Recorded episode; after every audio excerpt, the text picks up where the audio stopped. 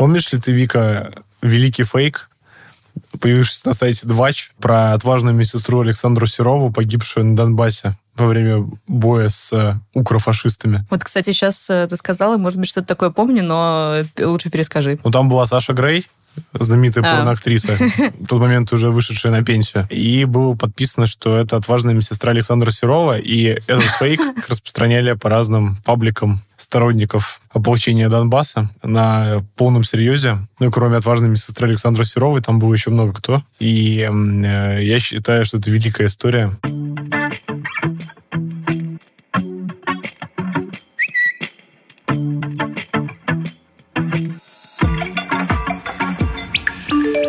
Всем привет, друзья! Вы слушаете подкаст «Все мы медиа». Сейчас конец декабря. Хочется поверить в лучшее, и не только в лучшее. И поэтому сейчас мы все как никогда восприимчивы к фейкам. И о фейках мы сегодня и поговорим. Но вообще-то в подкасте «Все мы медиа» мы говорим про разные последствия того, что каждый из нас, по сути, стал самостоятельным медиа. И у нас есть и возможности медиа, которых не было раньше, и ответственность, которые мы, возможно, не осознаем. Меня зовут Кирилл Артеменко, я директор издания «Бумага». А я Вика Взятышева, шеф-редактор подкастов «Бумаги» и медиа-исследовательница. Да, действительно, этот выпуск мы записываем в конце года, и в это время все постят бесконечные посты с итогами, анализируют что-то хорошее, что произошло за год, э, какие-то свои достижения, трудности, челленджи и прочее, э, что, наверное, тоже было бы интересно обсудить в подкасте, но действительно сегодня мы решили поговорить про фейки, и мне кажется, это достойно достойное завершение 2021 года, как, впрочем, и 2020, потому что, мне кажется, с началом и продолжением пандемии мы как-то ощутили на себе волну дезинформации намного больше, чем это было раньше. И, по крайней мере, сейчас фейки касаются каждого из нас, потому что наверняка вам точно их пересказывают э, ваши родственники, друзья и так далее.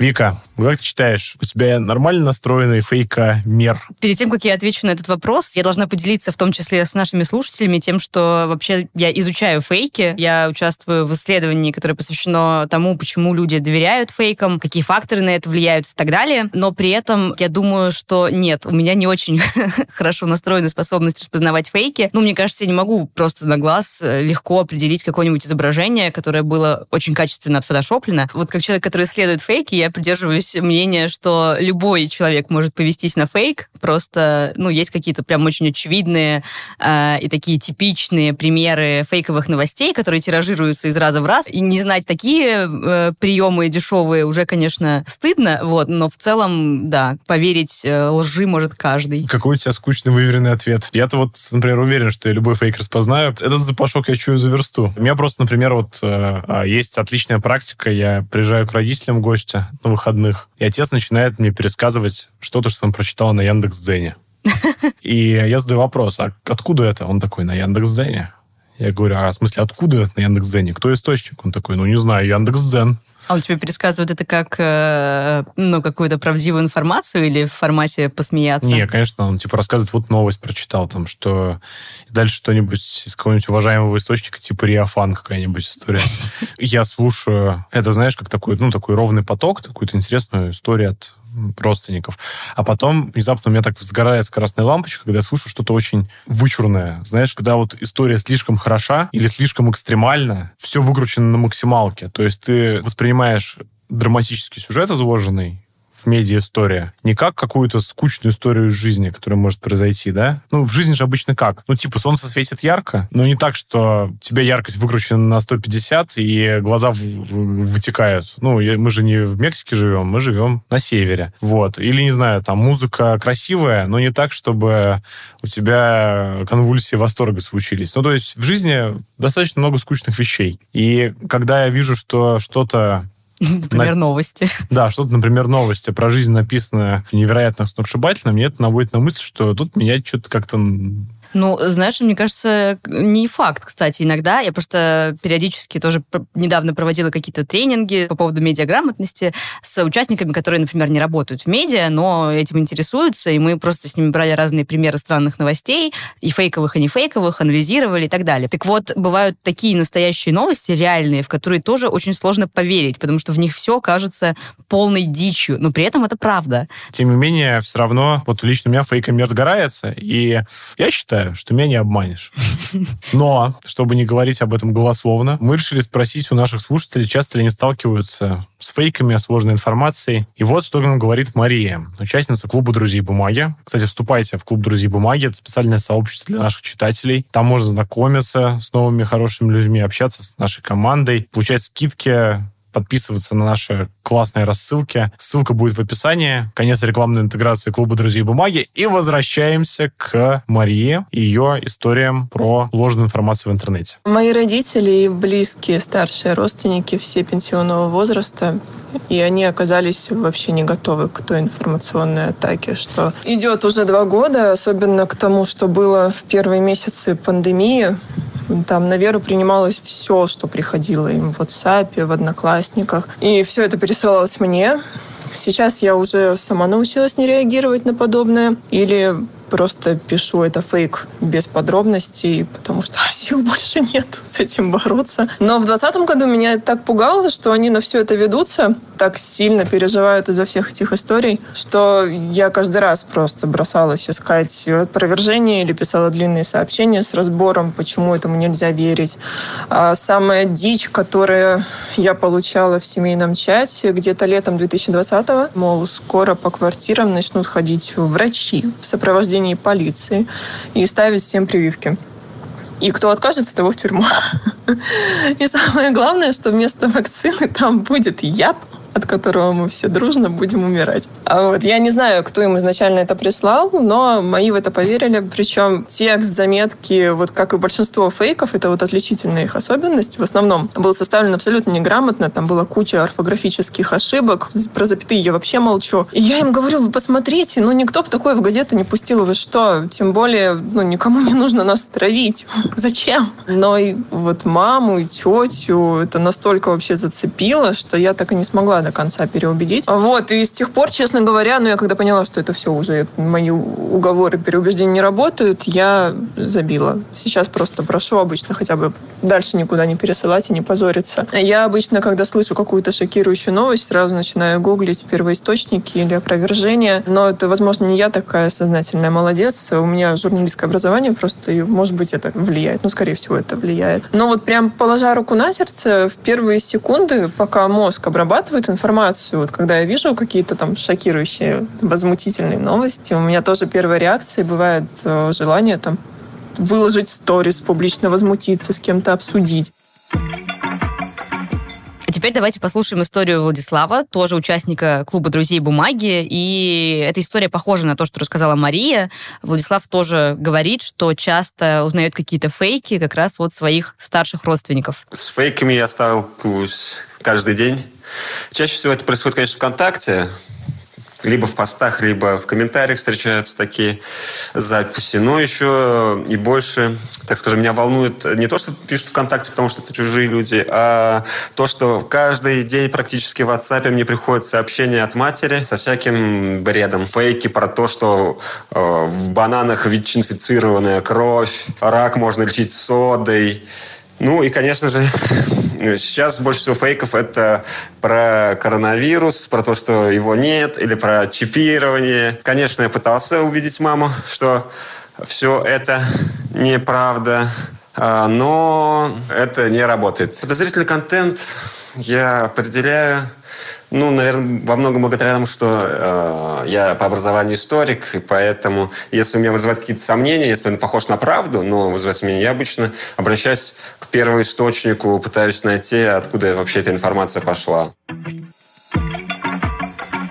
Почитаешь любой сайт про медиа, особенно западный, там просто какое-то ужасное, ужасное, ужасное пережевывание того, что все в фейках.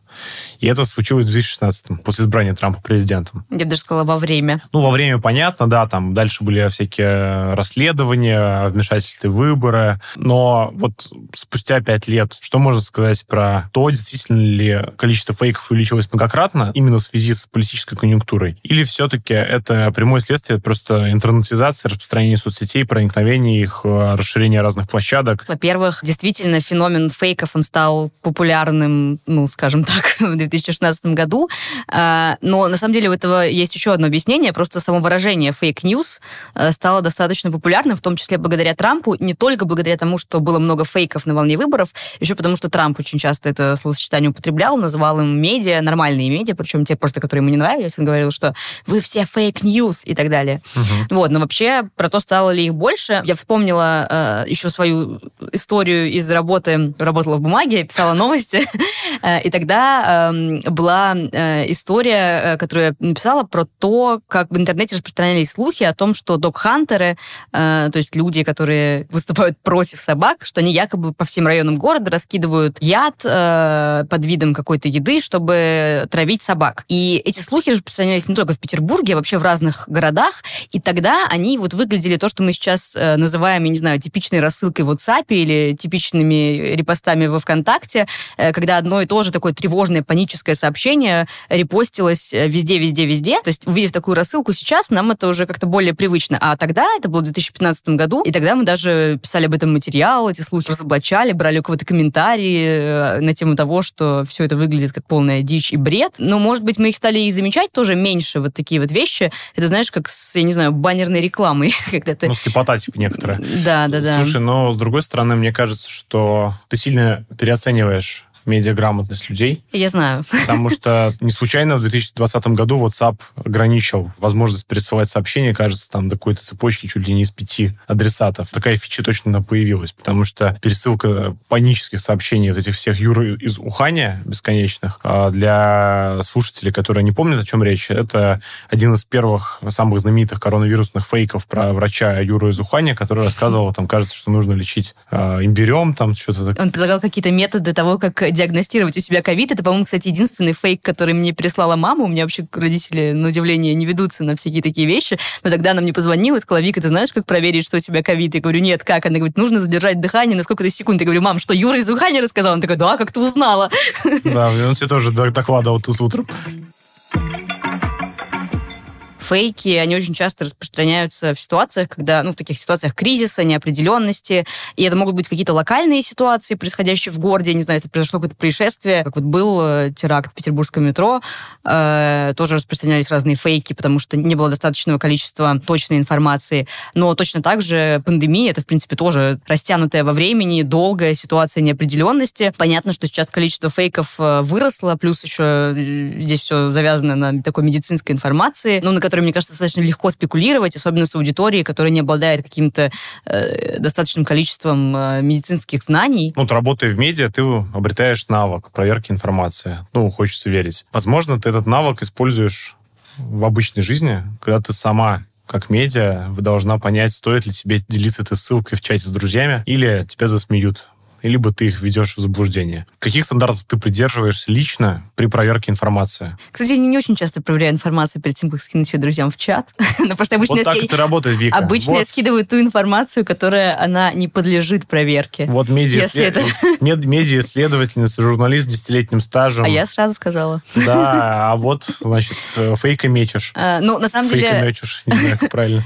На самом деле, э, наверное, у меня была одна ситуация, когда я действительно очень так дотошно проверяла информацию для каких-то личных целей. Это было связано с медицинской информацией, когда я читала очень много связанного там с э, разными заболеваниями, мне нужно было это проверить, в том числе, ну, какие-то, читаешь интервью человека, человек тоже в интервью, если он не медик, может э, что-нибудь ляпнуть не очень корректное. То есть, например, если могла подтвердить какую-то информацию на сайте каких-то авторитетных медицинских организаций и так далее, тогда для меня это было, ну, таким более или менее точным фактом. Если это что-то, что было высказано как мнение, что звучит панически, не подтверждается и так далее, э, ну, тогда я старалась эм, этому не верить, хотя тут все равно ну, нужно понять, что если информация, например, касается тебя лично, и вот ты читаешь что-то такое очень эмоциональное, даже если ты башкой понимаешь, что это э, неправда, или что это нагнетание, или что вообще, может быть, это полностью какой-то сфабрикованный факт, бывает, что все равно где-то на подкорке у тебя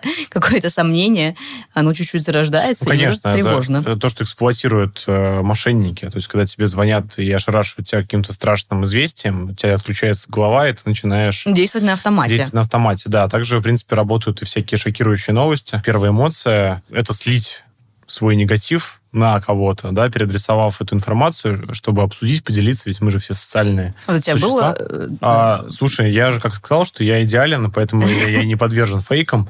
Ну, конечно же, у меня были такие вещи, разумеется. То есть, естественно, я пару раз проводил в чат э, редакция, э, на полном серьезе, типа, ребята, срочно обратите внимание, сообщение фейкового аккаунта Rush Today в Телеграме.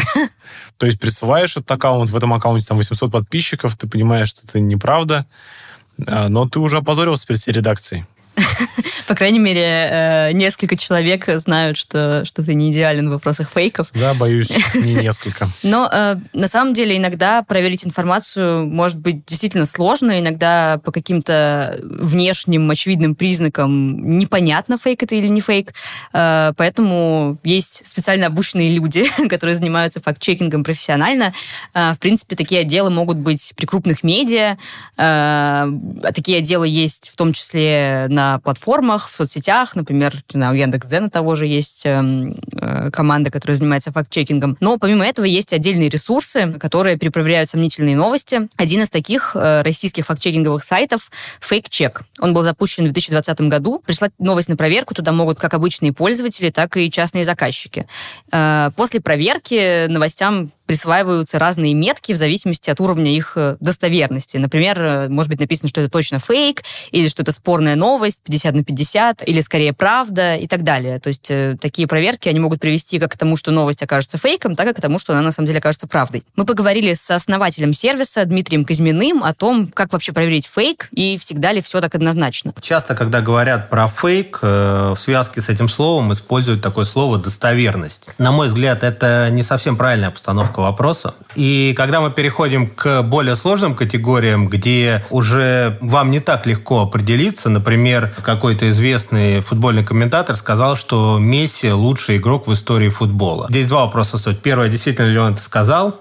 А второе, можем ли мы сказать, что Месси лучший игрок в истории футбола, и как вообще это определить. Поэтому мы больше предпочитаем говорить об убедительности. То есть, когда мы оцениваем э, какую-то новость, мы всегда оцениваем ее с нескольких критериев того, как представлена эта новость, какие факты в ней изложены. Поэтому, когда мы говорим о фейке и понятии правдивой новости, у нее есть обычно ну, таких три характеристики, которые можно оценить. Первое, насколько вообще то, что там рассказывается, существует или не существует, потому что это может быть полностью выдумано. Второе, если это существует, насколько это убедительно. И третья часть, если это существует и если это убедительно, насколько корректно автор передал все это своей аудитории. Но убедительности всегда есть некие характеристики. Да? Для этого есть, например, если мы говорим о том, что какой-то человек о чем-то рассказал, да, что он действительно это говорил, есть там видеозапись, или люди, которые присутствовали на этом частном мероприятии, где он это рассказывал, его одинаково пересказывают. Есть скорее правда. Есть упущенный контекст. То есть вроде как, ну, написано все правильно, но человеку не сообщили контекст, да, в котором надо воспринимать эту новость или это утверждение. И поэтому вот такое простейшее деление, к которому все хотят прийти. Вот скажи, либо фейк, либо правда. Оно, конечно, ошибочно. В такой ситуации мы упускаем, э, на самом деле, очень важные для людей вещи. Например, человек сказал, ну, не до конца все правдиво, но в целом в ключевых каких-то вещах, ключевых поинтах он сказал правду. И для людей в реальном мире это важно. Э, В другой ситуации может быть, э, э, когда во всей истории неправильно указан только год, и это будет фейк. Например, у нас идет война в Карабахе, да, и появляется новость, что Путин встретился с Алиевым прямо сейчас. Все правильно описано, как встреча была, но только не указано, что она год назад произошла. Фейки, безусловно, влияют на нашу жизнь. Э, Для некоторых людей э, становится таким поворотным моментом, да, как человек покупается на какой-то фейк, э, он может потерять деньги, принять э, неправильное решение, например, медицинское, и воспользоваться какой-то э, непонятной схемой лечения от ковида. Потому что, конечно же, э, человек на основе информации, которую он получает, он принимает решения важные для себя. Не всегда действительно перепроверить ее можно на 100%. Я даже читала цитату в контексте факт-чекинга в одном из таких гайдов по факт-чекингу, который написан больше для журналистов. Э, там была цитата, по-моему, редактора, одного из редакторов Басфида о том, что в некоторых ситуациях действительно журналисты, они вынуждены не перепроверять информацию на 100%, а просто самостоятельно оценить степень вероятности этого события. Мне кажется, что, знаешь, это как... Ну, короче, когда у тебя есть уже некоторая насмотренность в правде и в лжи в новостях, ты достаточно быстро оцениваешь вероятность действительно этого события. То есть это, наверное, самое точное формулировка, которая здесь может быть. Ну да, тут еще нужен какой-то, наверное, в принципе, багаж знаний, понимание контекста. Не знаю, да. например, если да, мы говорим про локальные новости, нужно, наверное, хорошо представлять себе, в принципе, как устроена жизнь в городе, чтобы какие-то вещи такие подмечать. Но на самом деле очень непонятно, действительно, вот в, в контексте медиаграмотности, как всему этому можно научить. Но здесь нет какого-то универсального правила, что, я не знаю, э, если в новости э, такое-то число, допустим, там, жертв какого-то происшествия, то это выглядит подозрительно, нормально, а если вот такое, то это нормально. Ну, то есть здесь нет каких-то универсальных рамок. Нет, знаешь, мне кажется, что э, практически невозможно было бы, наверное, увидеть как что-то подозрительное в фейке, которое бы делал профессионал в новостях, типа тебя, который бы специально хотел а придумать. Я делала. Да, да, ну и вот как раз про твой эксперимент. А люди, которые создают фейки, часто, ну, не понимают, что в новостях должны быть определенные признаки, по которым новость должна считаться качественной. Ну, типа, должны быть конкретные детали должны быть ответы на пять ключевых вопросов. Язык определенный. Да. И безоценочный язык и так далее. И поэтому э, где-то Штирлиц ошибается, и в этот момент ты понимаешь, что тебя пытаются надуть. Говоря про признаки фейков, вот есть, э, я читала одну работу, которая суммирует как бы разные другие исследования, выявляющие какие-то признаки и фичи фейков, которые отличают их от обычных новостей. В том числе одна из э, таких э, особенностей, характеристик — это упрощенный язык. То есть фейки, они очень часто, они как раз не содержат какие-то сложные термины, они ориентированы, видимо, на аудиторию вот максимально такую, не знаю, максимально широкую, на аудиторию в том числе менее а, образованную и более восприимчивую к фейкам. Но, с другой стороны, а, если брать медицинские фейки, которых в ковид было очень много, они же наукообразные. Ну, там, там есть, же да. встречаются всякие слова, раскиданные по тексту для того, чтобы придать веса. Ты мне хвасталась перед записью, что ты придумала 50 фейков их не особо распознают. Расскажи, пожалуйста, про свое злое начало. Мы с э, коллегами из лаборатории проводили эксперимент, э, уже даже два, по тому, как люди распознают фейки. И по, ну, на самом деле, в том числе по вынужденным обстоятельствам мы придумывали фейки сами, потому что для эксперимента нам нужно, чтобы новости соответствовали разным критериям. Ну, не знаю, там были на определенную тему, и очень сложно, может быть, найти реальные фейки, которые соответствовали бы всем этим критериям. Поэтому, чтобы как-то упростить себе жизнь, мы решили усложнить жизнь мне, мы решили придумать фейки сами. Фейки определяли, наверное, все-таки чуть лучше, чем э, настоящие новости, но незначительно. И, ну, потому что, в принципе, я их писала так, как я писала обычные новости всегда. А иногда я там старалась как-то чуть-чуть э, что-то фейковое добавить, но все равно, мне кажется, они больше соответствовали стандартам обычных новостей. И действительно, в такой ситуации, ну, как бы пользователю ему просто не на что э, опереться. Он не, не, у него нет каких-то явных кричащих ему в э, лицо э, признаков, которые говорят о том, что это фейк. И в такой ситуации действительно, ну, наверное, только мож, может э, человек, который просто очень хорошо знает повестку и знает все настоящие новости, понять, что вот фейки, они э, не настоящие. Кстати говоря, в последнем эксперименте у меня э, была под, подвыборка респондентов, э, которые были профессиональными сотрудниками медиа. И вот э, там, ну, разница в их точности тоже была не сильно велика. Короче, ты меня плавно Конечно. подводишь к тому, что я снова самонадеян.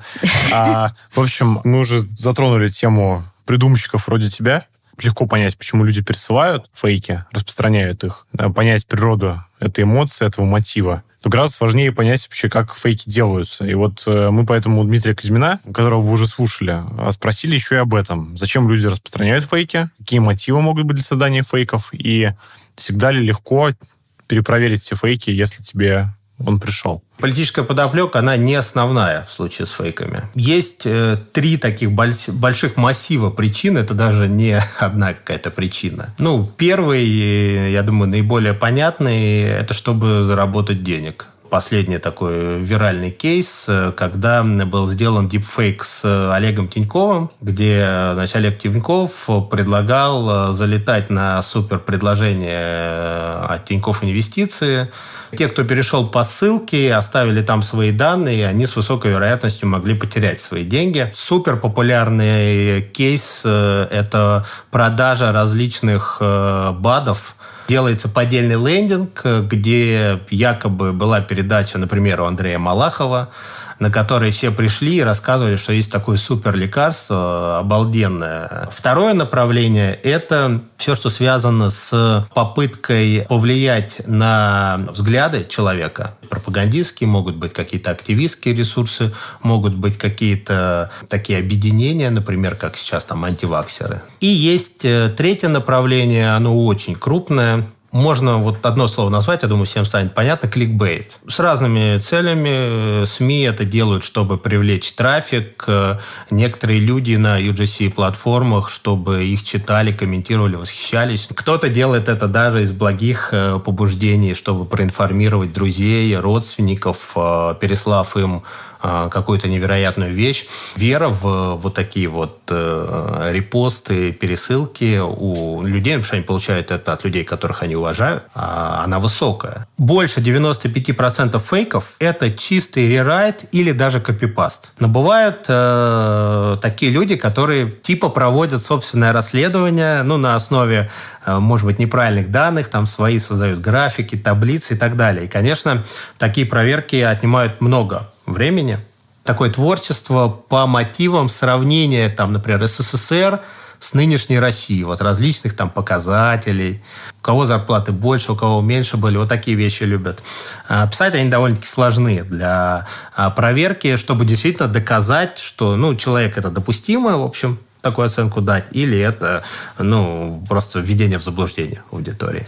Второе – это когда, а, в общем-то, все утыкается в некие якобы источники, которые рассказали. Если это СМИ, например, э, какой-то региональный, оно ссылается на местные источники, довольно-таки не просто дальше идти да, по проверке, потому что они их не раскроют. А как мы можем утверждать, что этого не было? Были сообщения везде, что мафия помогла Байдену выиграть э, в каком-то там штате.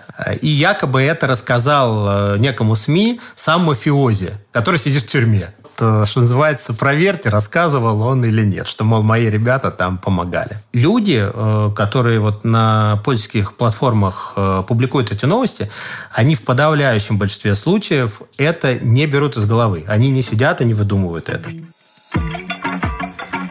Потому что Дмитрий сказал, я вот одну вещь хочу добавить который меня бесит годами. С изрядной регулярностью периодически появляется история такого характера, что происходит какое-нибудь происшествие, о котором сообщают в СМИ. А вот недавно один из магазинов мерча, это было, кажется, полгода назад, сообщил, что у них украли средь белого дня из магазина какую-то там какой-то артефакт, какую-то там скульптуру. И выложили видео в соцсети о том, как у них украли этот артефакт с причитаниями основательницы. Кажется, это магазин «Мам, купи» был. Дарья Зарыковской. Мне кажется, герои должны быть названы по имени. И спустя некоторое время, после того, как все СМИ, разумеется, написали, потому что основательница медийная, часто общается со СМИ, они, собственно, сообщили, что это была выдуманная история, что они ее инсценировали. И типа, ха-ха-ха, мы получили такой медийный охват, и никто ничего не проверил.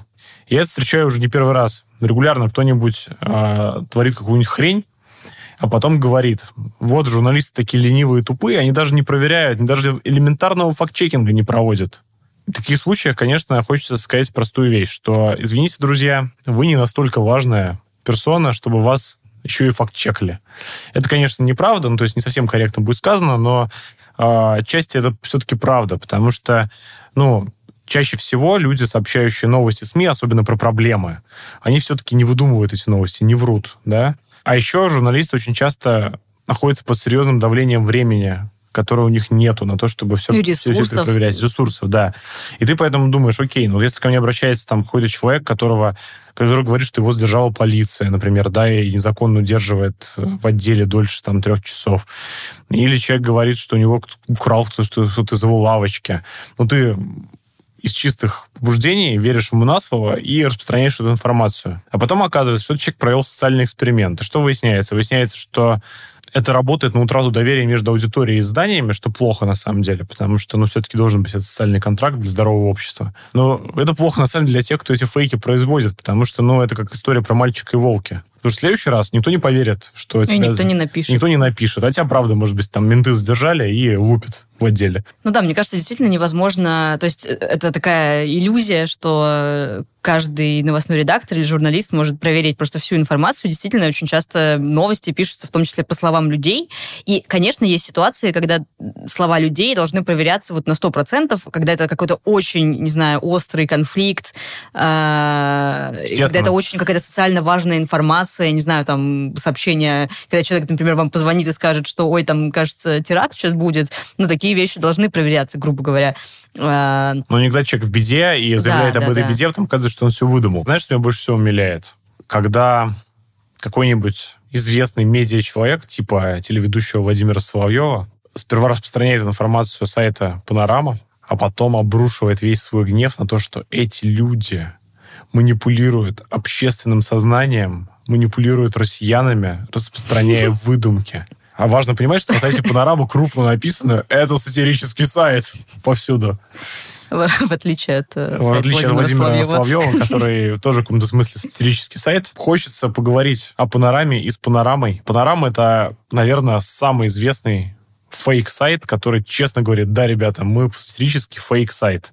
Обожаю историю про то, как э, на долю секунды многим показалось, что информационное агентство «Панорама» аккредитовано в Госдуму. А, да, это прекрасно. И будет освещать работу Очень жаль, что это... Очень не... жаль, что это казалось фейком, потому, который, который запустили многие... А... Нет, там же была другая «Панорама», по-моему, просто. Да, конечно, там была другая «Панорама», но и в соцсетях, и даже некоторые новостные издания написали про присутствие этой панорамы как про присутствие нашей любимой панорамы. Чтобы а собрать классов. Панорамы. Чтобы собрать классов, да. То есть, в общем, это такая история про, влож... про фейк-фейки. Ну, кстати, я э, вставлю небольшой э, душный комментарий про то, что если э, говорить с такой, не знаю, теоретической точки зрения, то фейки — это все-таки новости, которые делают специально, чтобы вас обмануть. То есть в этом плане панорама — это действительно это сатирические новости, это не фейки, потому что там написано то, что это неправда. Ну, то есть э, панорама не ставит своей целью себя э, всех обманывать, хотя так регулярно выходит.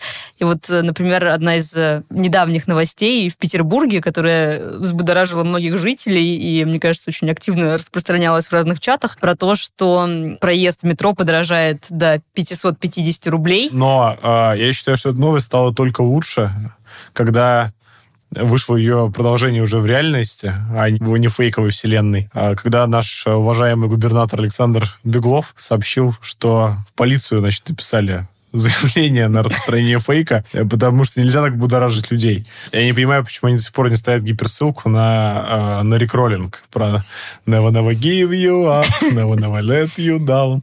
Может быть, после этого выпуска.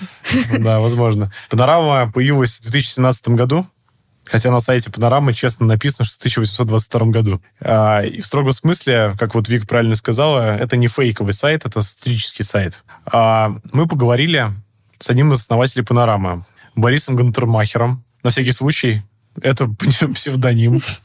В общем, мы поговорили с, с уважаемым Борисом о том, почему вот уже несколько лет новости сатирического издания кажутся всем чистой правдой. Я не думаю, что есть явные признаки у фейка, поскольку любую, даже самую бредовую идею можно превратить в новость, а неотличимую от настоящей по внешним признакам. Но в наше время, к счастью, поисковые системы позволяют понять, с чем мы имеем дело буквально за несколько секунд, ну, в самых сложных случаях за несколько минут. Люди-то ленятся, и, в принципе, если бы это было востребовано, мы могли бы хоть учебник написать, хоть алгоритм, хоть что угодно о том, как отличить фейк от настоящей новости. Но это не востребовано, к сожалению. Почему верят нашим материалам и почему в том числе их перепечатывают СМИ? Секрета нет.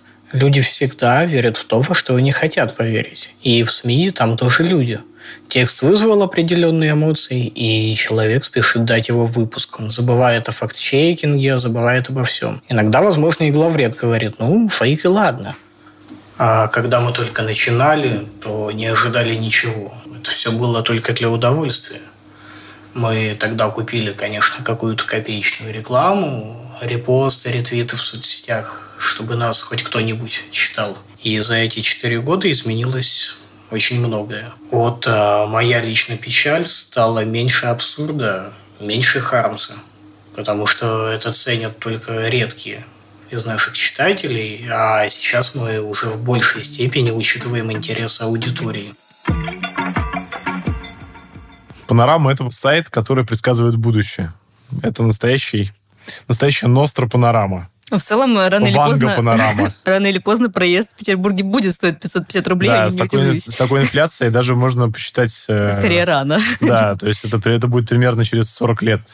Значит, а, одна из недавних новостей, которая сбылась, это история про письмо Путина. Панорама опубликовала новость о том, что министр обороны Сергей Шойгу прибыл в Ростов-на-Дону и обязал военных изучить статью Путина об Украине. Через пару дней именно это и произошло. Мы пришли к трем видам материалов. Это явно юмористические, анекдоты такие. Это когда берется реальная тенденция и как-то искажается, преувеличивается, высмеивается. И третье – это попытки предсказать будущее, в том числе и недалекое. Случаев, когда наши новости сбываются, их э, очень много, и с каждым годом все больше. Предположили, что в новом «Ну, погоди» Волка озвучит Харламов, и через год так и вышло. Писали о том, что у полиции будут претензии к бездомным в Москве насчет соблюдения режима самоизоляции, и спустя неделю это сбылось тоже. Много сбывается. Главное, чтобы не все. Мы с Викой тут умничали весь выпуск про то, что мы здорово проверяем. Ну, честно говоря, я умничал в основном. Вика, наоборот, говорила. Я честно сказала, что... Да, честно сказала, что проблем, проблемы есть. Хочется все-таки узнать, как же обычному человеку можно проверить сомнительную информацию. Понятно, что рекомендаций очень много, их легко нагуглить. Действительно, последние, мне кажется, даже не 5 лет, не с 16 года, наверное, с 14 года появилось безумное количество рекомендаций в самых разных конфигурациях, как проверять информацию. Но вот небольшой гайд от Дмитрия Казьмина. 10 правил, они сформулированы э, там, ассоциациями фактчекеров разных, и сейчас они везде есть на любой UGC-платформе, если вы зайдете. Правила это следующие. Первое, э, скептически относитесь к заголовкам, то есть нужно все-таки читать дальше заголовка. Опять-таки, ну, не все далеко будут это использовать на практике. Зачем? Э, Второе – это, собственно, э, проверять э, веб-адрес. Вы переходите по ссылке, где хотите потратить свои деньги или оставить личные данные. Все-таки проверять, куда вы перешли. Третье – это найти и изучить первоисточник этой новости. Четвертое – обратить внимание на некое необычное форматирование, двойные пробелы и так далее. Пятое, соответственно, изучить э, приложенные фотографии, э, посмотреть по Google поиску вообще, к чему они относятся, изучить дату публикации. Вот это, кстати, просто сделать. Э, Очень часто помогает, просто ты впечатлился, обалдел, потом смотришь, это 8 лет назад опубликовано изучить доказательства, на которые ссылается автор публикации, но здесь я даже комментировать не буду. Посмотреть, как об этом событии пишут другие издания. Вот это, кстати, в принципе, полезно, если все-таки тема для вас важна. Девятое – это убедиться, не является ли история шуткой. Ну, это всем известный успех издания «Панорама». И э, десятое – это помнить, что некоторые новости намеренно поданы как э, ложные. Ну, опять-таки, это э, сатирические темы различные, да, когда начинаешь читать дальше заголовка понимаешь, что человек просто там стебется. Ну. На мой взгляд, э, платформы, технологические компании не должны перекладывать на свою аудиторию вот эту вот задачу. Платформа должна помочь человеку э, задаться вопросом, может быть, это неправда. Платформы должны сотрудничать как со СМИ, так там, с профильными организациями, которые э, занимаются проверкой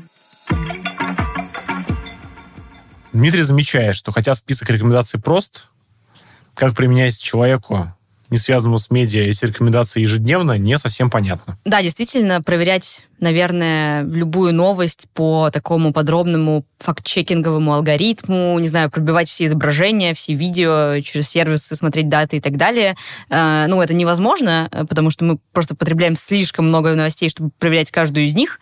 Вот. Но, в принципе, мне кажется, держать в голове, в принципе, эти правила и как-то иногда задумываться об этом, обращать на что-то внимание, э, это уже полезно. И если, например, вы, не знаю, из 10 ступеней факт-чекинга вдруг вас там что-то одно смутило, и вы на это обратили внимание, это лучше, чем просто э, просто поверить какой-то неправдоподобной информации. Ну и сейчас, на самом деле, большинство, наверное, крупных платформ, особенно, опять же, это развивается активно в связи с э, ковидными фейками, э, есть определенная система факт-чекинга, такая есть у Фейсбука, Инстаграма, Яндекс.Дзена. Ну, правда, вот если говорить про Фейсбук и Инстаграм, есть ощущение, что все это больше работает на англоязычных э, мне кажется, постах. Все, мне кажется, но... работает на своего рода гринвошинг, что фейков у нас также много, но мы везде делаем дисклеймер, что, возможно, это фейк. И типа ручки-то чистые, вот они. Обычно все-таки э, какое-то количество новостей проверяется реальными факт-чекерами, с которыми сотрудничают платформы, то есть это делается вручную, но дальше уже алгоритмы, не знаю, э, ставят этот лейбл на похожие новости, э, понижают выдачи и так далее. Ну, возможно, не всегда очень успешно. Мы спросили у Дмитрия, кто вообще должен нести ответственность за проверку информации в соцсетях, платформы, пользователи, кто-то еще, и насколько аудитория этих платформ медиаграмотна. Э, на мой взгляд, э, безусловно, платформы не должны заниматься этим самостоятельно внутри себя. Потому что здесь, с одной стороны, будут очень большие э, претензии в части внутренней цензуры. В случае с платформой с польским контентом этой проверки сейчас нет. Вот вы опубликовали, и если этот человек достаточно известен, и все переживают его судьбе, то, конечно же, это видео наберет очень большую виральность. Платформе нужно как-то решить, а было это или нет. Ну, потому что нельзя же людям запретить публиковать э, эти кадры. Параллельно с этим можно постепенно, ну, эта история не на один десяток лет, э, заниматься образованием э, людей, в общем-то, с детского сада. Э, как правильно потреблять информацию, это то, что называется медиаграмотность. Немножко критически относиться к тому, что он получает, и понимать, что, например, за заголовком, который он прочитал, может быть совсем не то, что указывается в заголовке.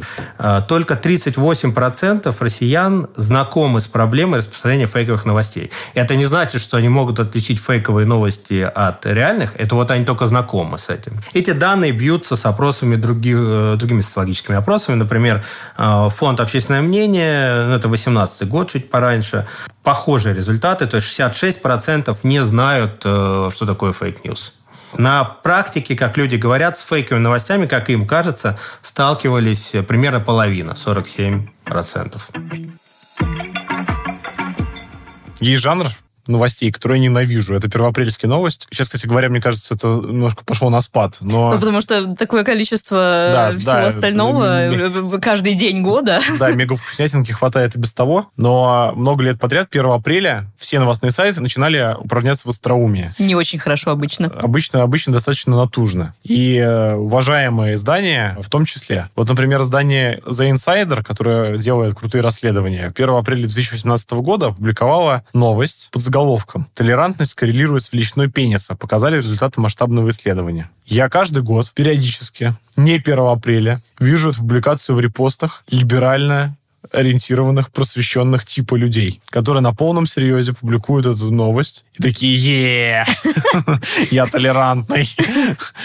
Знаете все, а, да. А там было помечено, что это первоапрельская... Нет, там было написано... А? Там просто 1 ну. апреля, а вот тут в конце стоит ссылка на донаты. Нам очень нужна ваша помощь, подпишитесь на регулярные пожертвования, чтобы мы делали больше таких материалов. Мне кажется, что даже такие самонадеянные ребята, как я, могут встретить свою публикацию про толерантность и купиться на нее.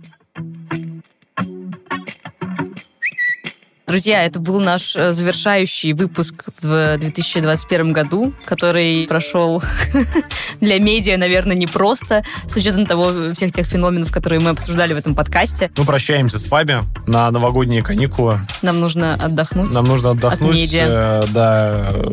Медиа-детокс. Набраться сил для факт-чекинга. А, нужно посмотреть мемов. Нужно устроить действительно digital detox. Нужно поработать над своим личным брендом в социальных сетях.